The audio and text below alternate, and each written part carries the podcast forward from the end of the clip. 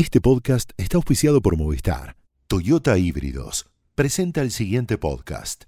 Una forma diferente de informarse, una forma diferente de manejar, un motor eléctrico, uno naftero y una experiencia única y silenciosa de manejo.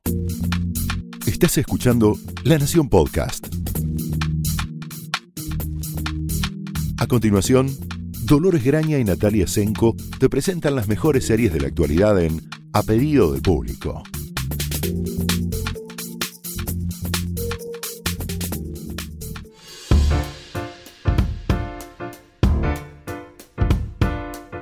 Hola, bienvenidos a un nuevo episodio de A Pedido del Público. Yo soy Dolores Graña Yo soy Natalia Tresenko. y hoy vamos a.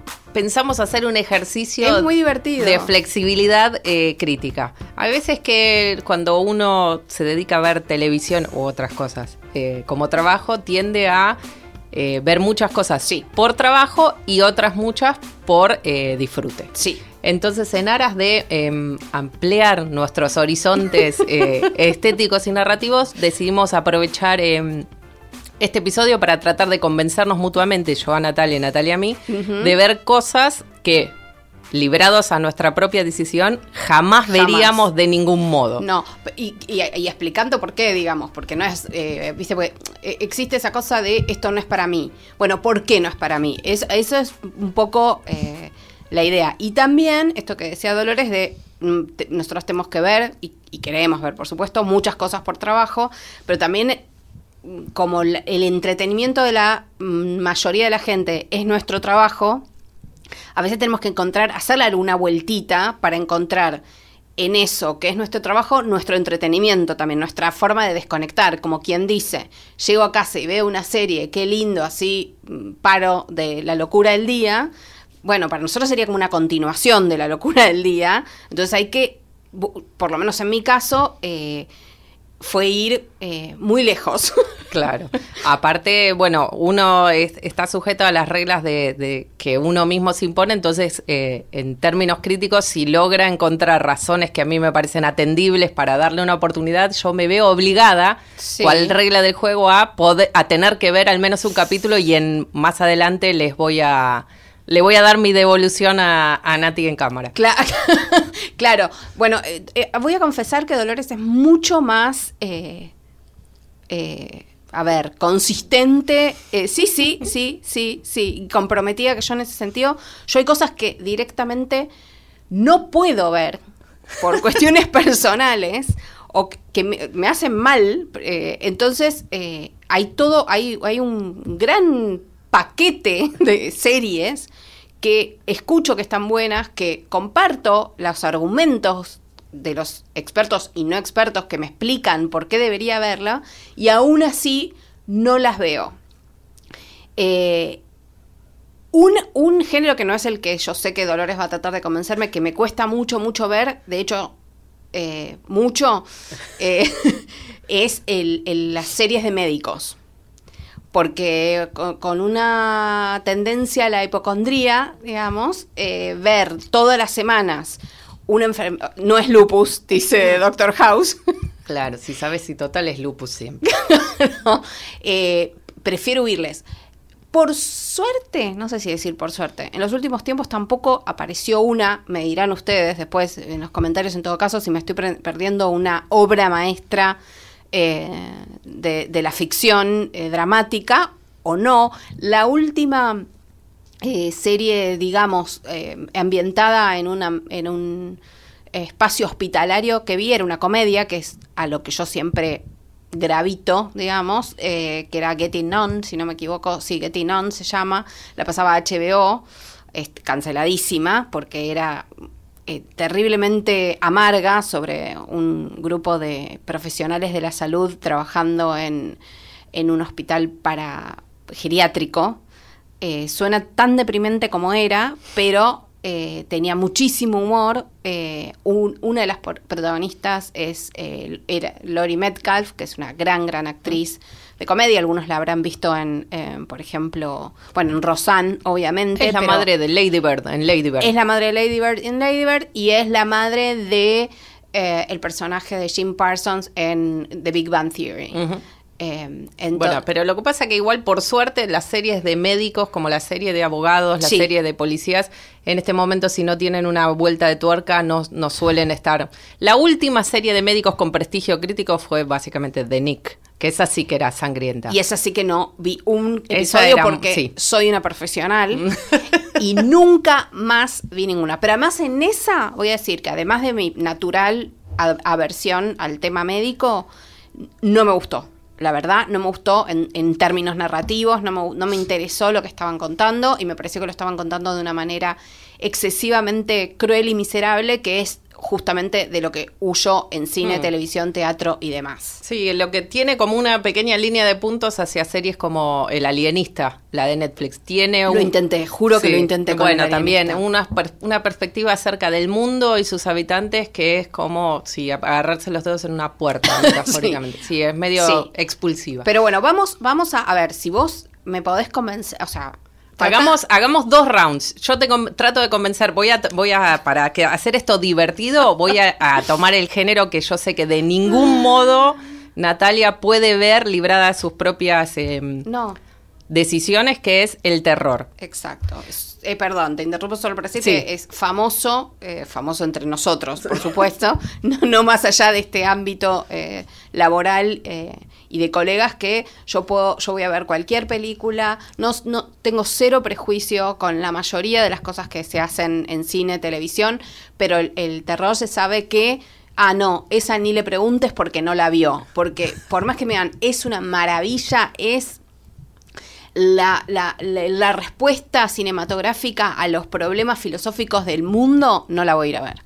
Ya entiendo. Me da miedo, me da miedo, la paso mal. Bien. Por eso elegí dos series que si bien podríamos a grandes rasgos englobarlas en el terror, no son series particularmente em, sangrientas, que era un problema. Sí. Eh, no son partic- eh, particularmente de sobresalto, tampoco, así de eh, estar con la, agarrando el borde de la mesa ratona mientras lo ves, Ok, sino que usan, es más bien el terror como metáfora. ok. Por ejemplo, la, eh, la Maldición de Hill House es una serie excelente, pero no sería... eh, Jamás la voy Claro, no sería... Es demasiado para este momento. O Vamos sea, haciendo pa- pasitos. Baby Steps. Yo, el, el, el trailer de La Maldición de Hill House lo vi casi obligada por Netflix, pero. no, pero también porque estoy leyendo. Obviamente leo las críticas, escucho lo que la gente dice y dije, bueno, a ver, porque si por ahí es tremendamente excelente, me hace olvidar que le tengo pánico a estas cosas. No, no la voy a ver. No, no sería. Es, no, no, es, no. es, digamos, tiene, hardcore. Tiene un montón de los actores que me interesa ver, tiene un montón de las cosas que me... No, no la voy a ver.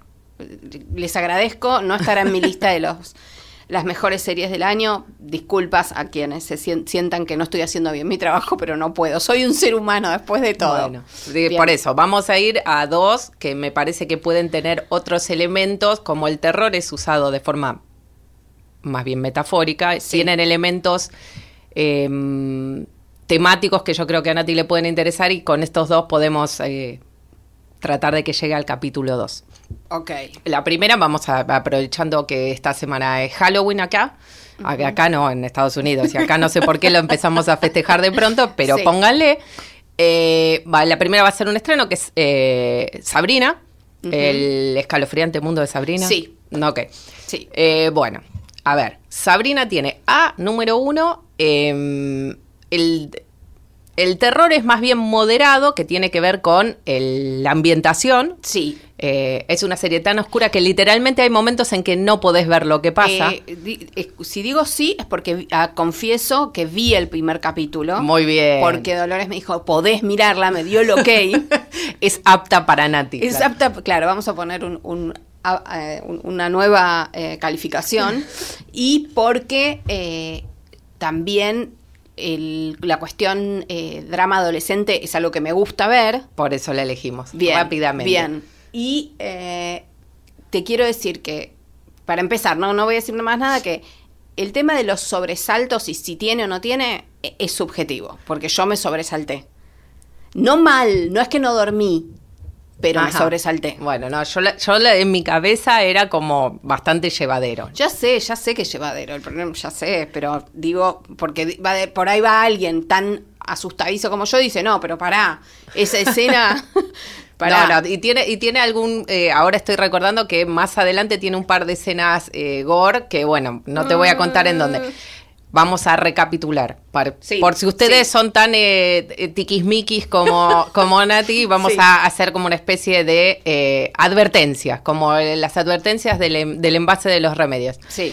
Es una versión, si recuerdan Sabrina la bruja adolescente, era una sitcom bastante eh, del montón Sí. que existía en la década de principios de los 90, Ujú. en el cual narraba la historia de una bruja adolescente, que era en realidad mitad bruja, mitad mortal. Tenía, estaba al cuidado de dos tías que también eran brujas. eh, y bueno, básicamente el resto de su vida era como navegar la adolescencia con estos desafíos adicionales. En este caso vendría a ser más o menos se respeta el esqueleto de la historia y, y cómo está compuesta la familia de Sabrina y demás. Lo que pasa que está pasado por un tamiz eh, bastante distinto. No es ni remotamente una comedia, es más bien No. un drama adolescente en la vena de, bueno, digamos que si Riverdale, que es la otra serie del creador de esta serie, es como Twin Peaks para niños, en este caso vendría a ser una mezcla de Verónica Mars y True Blood para niños, ¿no? Esa Sí, sería como sí, la idea. sí. Ella eh, tiene un novio mortal al que... Ella es Kiernan Shipka, que es, eh, es muy buena actriz, realmente es muy joven y es muy buena actriz. 18 años, lo busqué ayer. 18 años, eh, en la serie tendrá básicamente 16, Sí, una 16, cosa así. está Bueno, por cumplir los 16 y por eso tienen que entrar al libro de oscuro de Claro, ella se ve del enfrentada a- de las tinieblas. claro, tomar la decisión si va a avalar su paso, digamos, al mundo de, de- de los brujos y por lo tanto eh, ser leal al, al diablo o se mantiene en esta situación en la que ella puede vivir entre el mundo de los mortales y el mundo de los brujos que tienen reglas muy distintas. Perdón, nombramos a la actriz, decimos que es para todos, todos, todos va a ser siempre Sally Draper Ujú. eh, de Mad Men, que bueno, la empezamos a ver, impresiona un poco porque bueno, decimos Sí, que tiene tenía 18, 7, 8 años en el principio de Mad Men, 8 sí, años, una cosa así. hace 10 años, ahora está por cumplir los 19. eh, hace- Los dos vieron, eh, qué casualidad, tanto Matthew Weiner y, y Kiernan Shipka volvieron a la tele casi la misma semana, Sí. con los Romanoff y Es Mad Men. verdad, es verdad. Y hay que decir que Weiner siempre habló maravillas eh, de, esta, de esta chica.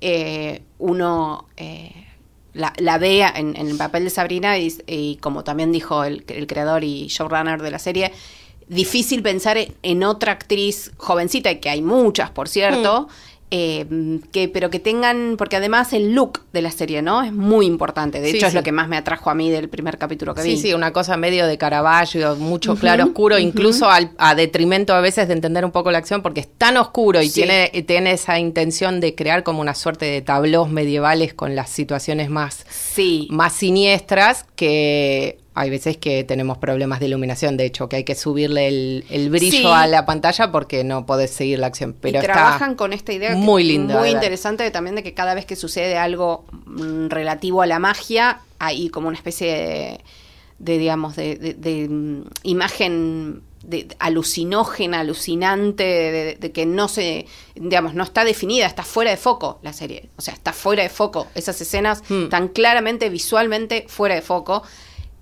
que es muy interesante Sí. eh, apuntan también a que obviamente hay una búsqueda más allá de la historia adolescente. También pasa en Riverdale, pero acá, bueno, eh, creo que jugó tres, cuatro fichas más, ¿no? Sí, en términos claramente. de experimentación. Sí, en Riverdale están muy marcadas las diferencias en- entre los conflictos de los adultos y los conflictos de los adolescentes.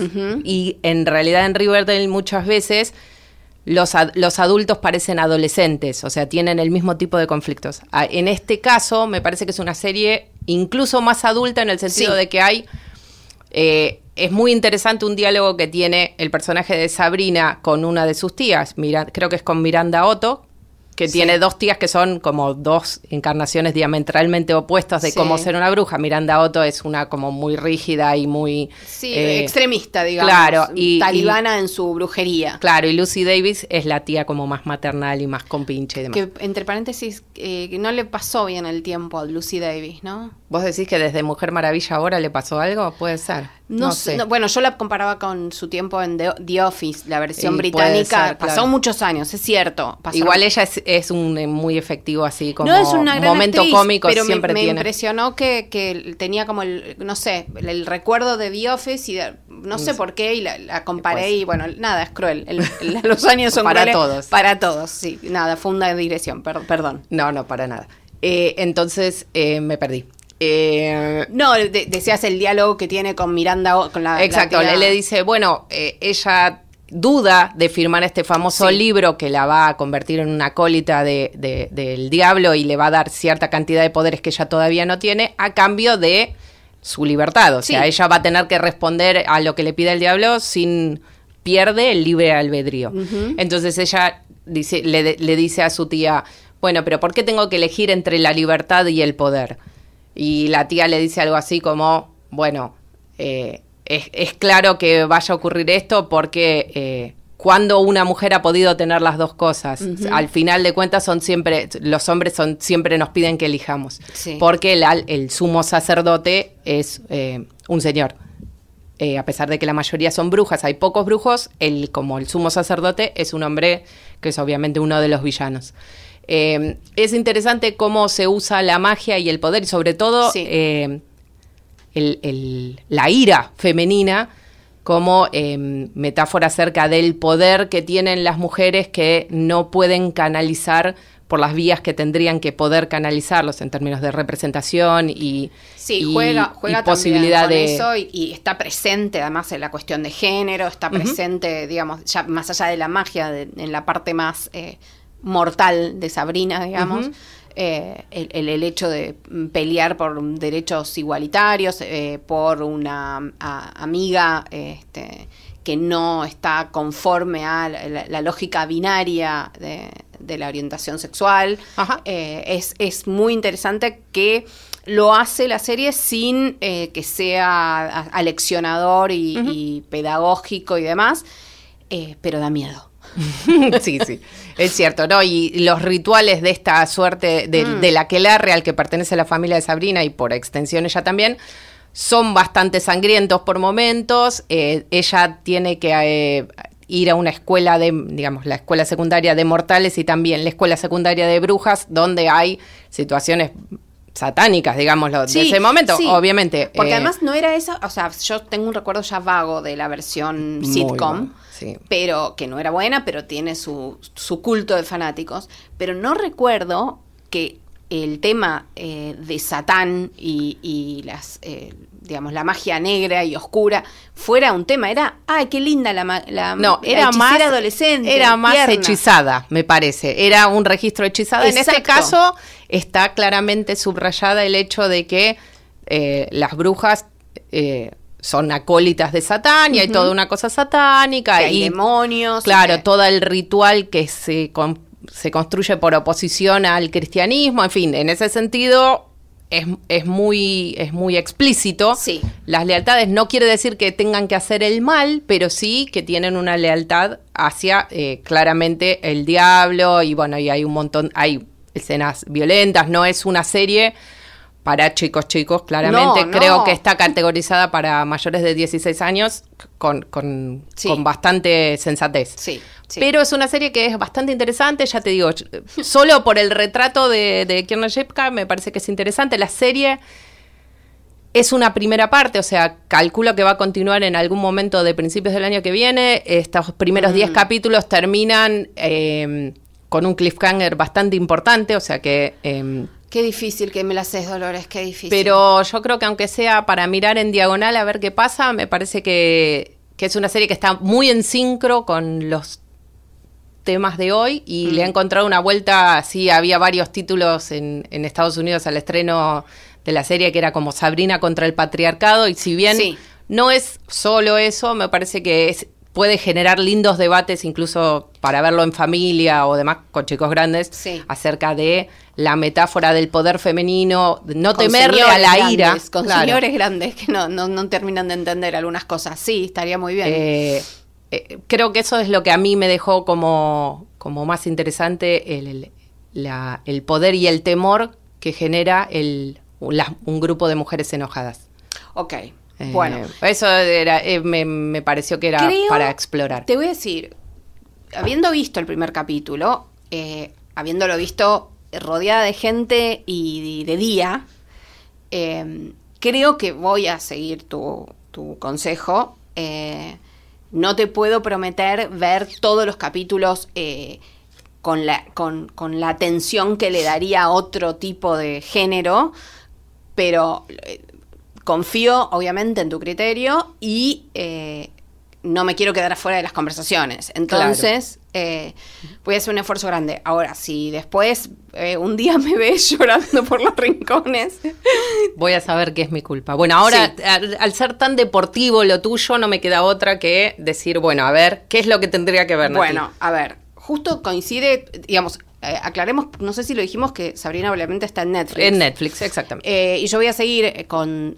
eh, una serie que también está disponible en Netflix, que eh, si, si la gente, si quien haya leído alguna vez alguna cosa que escribo, cada tanto sobre series hablo sobre las series hechas en Asia, la industria televisiva asiática, específicamente la de Corea del Sur, Ajá. que es para mí, eh, bueno, una de las más, prolíficas junto con la hindú y la norteamericana, por supuesto, eh, pero que no tiene obviamente todavía el espacio eh, internacional, aunque es creciente su lugar en, los mercados globales.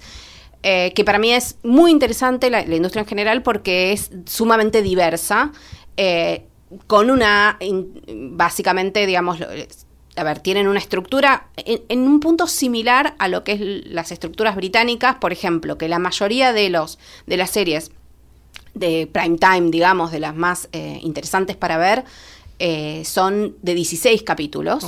No tienen segunda temporada. Eh, usualmente, esto, estoy hablando de generalidades, las más largas eh, de este tipo son de 24 capítulos y nada más. O sea, en ese sentido son muy accesibles. Eh, esta que voy a recomendar, que está en Netflix, se llama Strange Forest y es un policial. Muy bien. Eh, a ver, ¿qué, qué cosas hay que superar cuando uno ve una serie coreana? Primero, la calidad de producción es alta. Es eh, nivel Estados Unidos, es nivel Gran Bretaña. Ok. La calidad de actuación, lo mismo. En este caso, la protagonista de esta serie es una policía, está una policía mm, que justamente no, no lo había pensado, pero ahora que lo estoy diciendo, que también eh, vive con bastante conflicto el hecho de ser mujer y policía y tiene este, que explicarle y demostrarle a sus compañeros todo el tiempo que ella es capaz, que ella eh, puede ser tan eh, efectiva atrapando a un, no sé, un ladrón callejero como a haciendo una investigación bastante profunda que termina haciendo sobre el poder y eh, porque se cruza, bueno, un crimen que termina cruzándose con el poder judicial, es muy interesante en ese sentido. Y bueno, y también hay que entender, digamos, como las algunas eh, claves culturales, digamos. Eso, sí, yo la verdad que las, las series coreanas nunca, nunca me han llamado, entonces tirame tres tips antes de sentarme. Por ejemplo, digamos. Esta eh, es la que tendría que ver ahora. Si vos es- me decís, mira, eh, mira, Hay muchas. quiero ver una serie coreana. Yo sé que es un universo así. Esta es la que yo creo que cualquiera que le gustan las series y le gustan los policiales puede ver Ok. y le va a interesar. Y se va- Registro dramático. Registro dramático. bien. Pero Policial con- en serio. Policial en serio. Pero ahora, acá viene la aclaración. Siempre, o casi siempre, eh, eh, en las series estas incluso, que es un, un drama policial, judicial, eh, que lidia con el poder, siempre tienen algún cruce de género. Ok, Eh, en este caso. caso es que está la policía esta que está encarnada por una de las mejores actrices, punto, pero además una de las mejores actrices coreanas, que es Bae Duna, que es, por ejemplo, la pueden reconocer en, bueno, trabaja en eh, Cloud Atlas, de las hermanas. Wachowski, es eh, la coreana de Sense8, Exacto. eh, y es una actriz inmensa y aquí hace de esta policía. Eh, del otro lado de la investigación, digamos, está el fiscal que empieza a investigar un homicidio aparentemente inexplicable, que enseguida aparece un culpable, pero no se entiende los motivos y no se entiende bien qué pasó eh, con este hombre que ha sido asesinado, que era una suerte de lobista del mundo judicial. ok. Eh, la cuestión acá de híbrido, de género híbrido, es que este fiscal, que también es un gran actor, que no lo conocemos tanto porque trabaja básicamente en teatro eh, y en televisión coreana, no, no ha saltado todavía a las grandes películas como es el caso de Beduna. Eh, este hombre, que es un gran, eh, digamos, eh, es muy bueno en su trabajo, pero tiene un serio problema eh, de sociabilidad. Alguien diría que puede estar en el espectro autista, pero en realidad lo que explica la serie es que lo que tiene es un problema neurológico, que tuvo una enfermedad de niño y que tuvo una operación cerebral donde por mm, su enfermedad carece de, digamos, empatía. Ok. Esta es la parte, obviamente eh, está implicado en términos médicos, pero no es algo muy usual y, y está tratado de una manera como una especie de, como de, como si fuera un superpoder de este hombre. Ok, o, sí. un, o un- o un- Lo ayuda en su, en su a ser muy bueno en su trabajo. sí, y le complica su Claro, trabajo también. entiendo. Pero en un contexto donde están contando que el poder judicial está co- completamente corrupto y todo es amiguismo y lobistas y demás, él es una especie de caballero de armadura, pero todo el mundo lo odia y, Claro. y- y su carrera claramente no avanza porque tiene este problemita, digamos. Sí. No negocia, no es amigo de nadie, eh, investiga no importando quién, a quién vaya a voltear en el camino, y eso incluye sus mentores, eso incluye eh, sus superiores que están tratando, como ven su capacidad, eh, intentan al mismo tiempo, eh, digamos, instigar su carrera y al mismo tiempo arruinarla. Y se arma una especie de grupo de investigación entre policías y, y fiscales, muy interesante, hay bastantes vueltas de tuerca, pero está muy bien contado y sobre todo cuando avanza la serie, y esto es, bueno, lo que sucede, eh, podría ocurrir este conflicto entre el mundo judicial, el mundo político, eh, con la corrupción, en cualquier, eh, digamos, en cualquier escenario, en cualquier país, eh, pero bueno, este elemento cuasi fantasioso que tiene en el principio y que, que define al personaje principal es lo que hay que entender de las series coreanas, que a veces nos, nos piden desde el principio que suspendamos un poco eh, la cuestión de la verosimilitud. Claro, porque son mucho más eh, eh, estilizadas, digamos, en ese sentido. Claro, a mí quizás eso es lo que menos me menos me convoca, que las veo un poco fantasiosas en un registro, digamos, muy liviano a veces. Sí, Lo veo- en este caso... Por eso e- es una, me parece que es una buena recomendación. En Si esta cosa- vamos por el policial, voy un poco más Claro, anclado en- en la realidad. En este caso, arrancando con esta explicación de lo que le sucede a este hombre, digamos, eh, luego eh, no, no, no tiene absolutamente nada de liviandad, eh, ni, ni de, digamos, fantasía porque sí. Ok. Eh, Entonces es Strange Forest y están Forest, en Netflix. Bueno, Está muy toda bien. la temporada en Netflix. Eh, puedo decirles que, puedo decirte también, te podría recomendar otra que para mí es una gran serie que se llama Prison, Prison Playbook. Es más difícil, mucho más difícil, porque es una comedia negra, Ajá. porque es una comedia negra que transcurre en una prisión. Bien. Y ahí, donde, eh, ahí te encontrás con una cantidad de marcas culturales, estereotipos Claro, culturales. estereotipos coreanos que no son necesariamente los estereotipos que compartimos con las series norteamericanas o absoluto, británicas. en Ese- hay que absoluto. aprender a leerlo. Hay eso. que aprender a leerlo. Es una excelente serie que tiene la ventaja para el que le interese y que quiera meterse en ese mundo, insisto, suspendiendo nuestros conocimientos culturales occidentales y entendiendo Siempre que es algunos códigos son distintos, pero sin embargo, la historia, por ejemplo, en Prison Playbook es un jugador profesional de béisbol que está a punto de pasar a las grandes ligas. Podemos perfectamente pensarlo como un jugador de fútbol, eh, digo, no por, por el cambio de, de deporte que importe, sino por el tipo de personaje que es. Es un hombre que no es el más brillante de la cuadra, que es un gran atleta y que toda su vida se dedicó a eso y está a punto de ser contratado por las grandes ligas norteamericanas, o sea, para, para que su vida cambie para siempre y por un hecho policial bastante violento, eh, bastante traumático, termina en prisión. Eh, una condena no ex- excesivamente larga, y, pero él siempre tengamos en cuenta que es una gran estrella, que es una gran estrella del deporte adorado por todo el mundo. Entonces, este juego de la comedia negra es qué pasa con este hombre que, ya insisto, es bastante tonto, es el protagonista de la serie, es un gran actor también, un actor de teatro y teatro musical en, en Corea, o sea, no lo van a conocer ni lo van a reconocer, salvo que hayan visto otras series que eh, tiene que lidiar con que su carrera se digamos, desapareció de un segundo para el otro, su vida entera desapareció de un mundo para el otro, y además que, bueno, va a estar en prisión, pero no para siempre, entonces, ¿qué hace de su vida? Y ahí se cruza con unos personajes, otros este, criminales, eh, con la vida en la cárcel, con todo lo arduo y, violento y terrible que puede ser eso, eh, y muestra también el costado de los guardiacárceles. Eh, es muy interesante, es muy divertida. Tiene, insisto, muchos códigos culturales, por ejemplo, el vínculo entre los presos eh, de mayor edad y los más jóvenes, que quizás eh, resulte un poco mm, extraño o chocante para quien no conoce cómo es la cultura asiática en general y coreana en, de respeto a sus mayores, del respeto a sus mayores, de cómo se dirige, de cómo es una suerte de paternidad eh, putativa, digamos, eh, el hecho de convivir con una persona mayor que vos. Eh, es muy, es, es, interesante, tiene bastantes, digamos, puntos de reflexión sobre la cultura y la sociedad coreana, sobre la cultura de la criminalidad.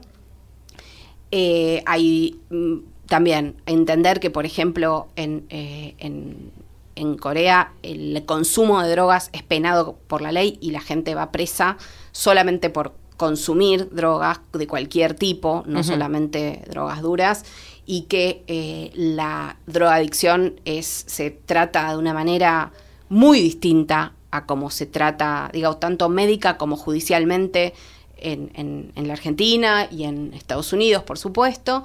Y entonces, bueno, uno de los eh, compañeros de celda, digamos, es un drogadicto y cómo eso está tratado desde una manera cómica puede ser un poco chocante para algunos, pero yo les diría que tengan paciencia porque es, eh, tiene 20 episodios y los episodios son largos, son de más de una hora. Ah, ok.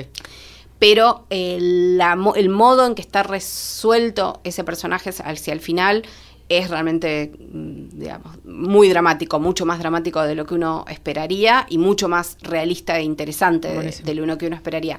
Yo digo, mm, si tienen ganas de explorar, si, si, no, si no tienen muchas ganas de explorar, Strange Forest es una apuesta segura.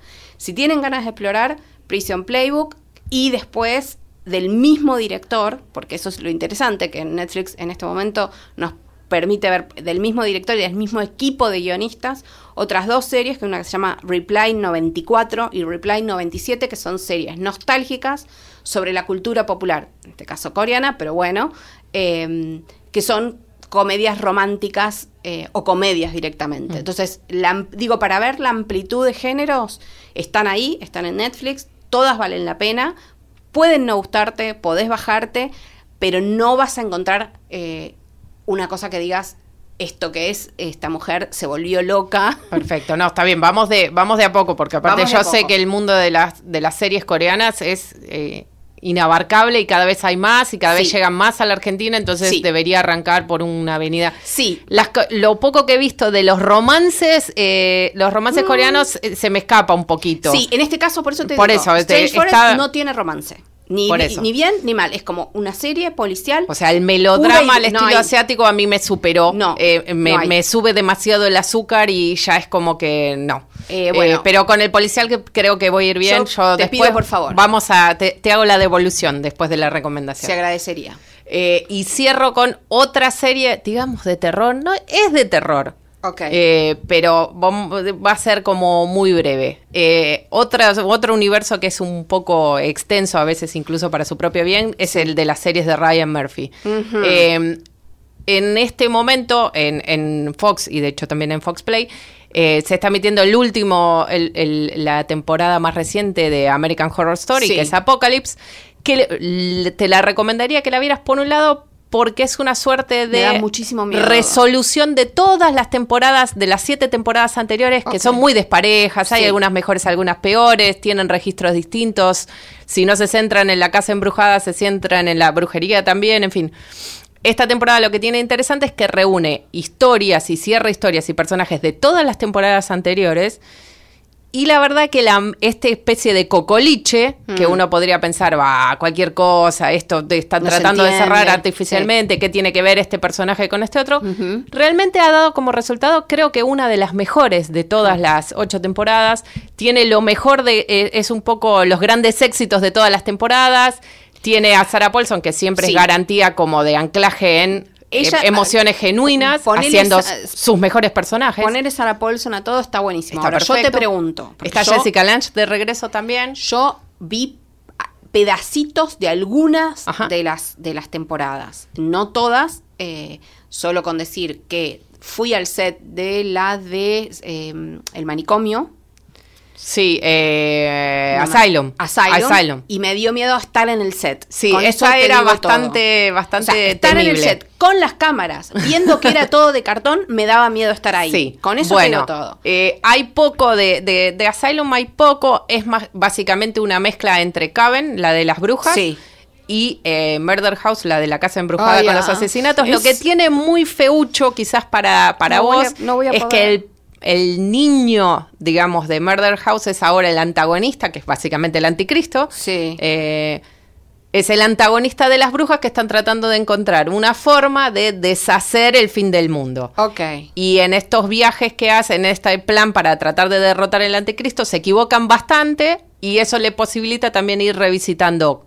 Todos los universos están interconectados en la serie, o sea que van cerrando algunas historias o trayendo personajes de algunos otros como personajes secundarios que eran protagónicos en otros lados. Y la historia, si bien todavía no, no terminó esta temporada, eh, está bastante buena porque tiene eh, los mejores los mejores personajes, bastante poco de lo que era, si querés, una suerte de grasa, ya una cantidad de acumulación de vueltas de tuerca, personajes, histrionismo. Eh, acá está bastante achicado precisamente porque tienen que recorrer bastante, bastante his- historia en poco tiempo. Hay bastante sangre. No voy a poder. ¿No? No voy a te- Pero te- tiene una cualidad así, si querés, como em, teatral, digamos, de gran guiñol, que Ya en el sé, punto mucho no te lo crees porque la sangre es siempre de más, o sea, es mucho No. más de la que debería haber. Entiendo. Eh, ok. Y los personajes son, eh, la verdad que muy divertidos, así tienen como una vuelta melodramática y de lucimiento que a veces eh, te provoca hasta una sonrisa en las situaciones más dramáticas. Pero no, pero, pero para como yo y otra gente como yo que no Sí. vimos todas las temporadas. ¿no? Esta, esta es una buena entrada porque cuenta una historia original, no necesitas saber nada de los per- de los Ok. perso- de lo que pasó antes. Obviamente, si las venís siguiendo, decís, ay, este personaje No, es de sí, tal cosa, ganás, pero- su historia terminó bien, en fin. Pero podés arrancar de cero en esta. Mm. Si no fuera esta, la primera temporada, de hecho, es bastante eh, gore. sí, digamos. la vi. La O sea, pre- sí. la primera yo no te la recomendaría No. si te da impresión. No, no, no. La segunda es más de miedo que de siniestra, pero tiene esa cosa médica que mm, es un no para Sí. vos.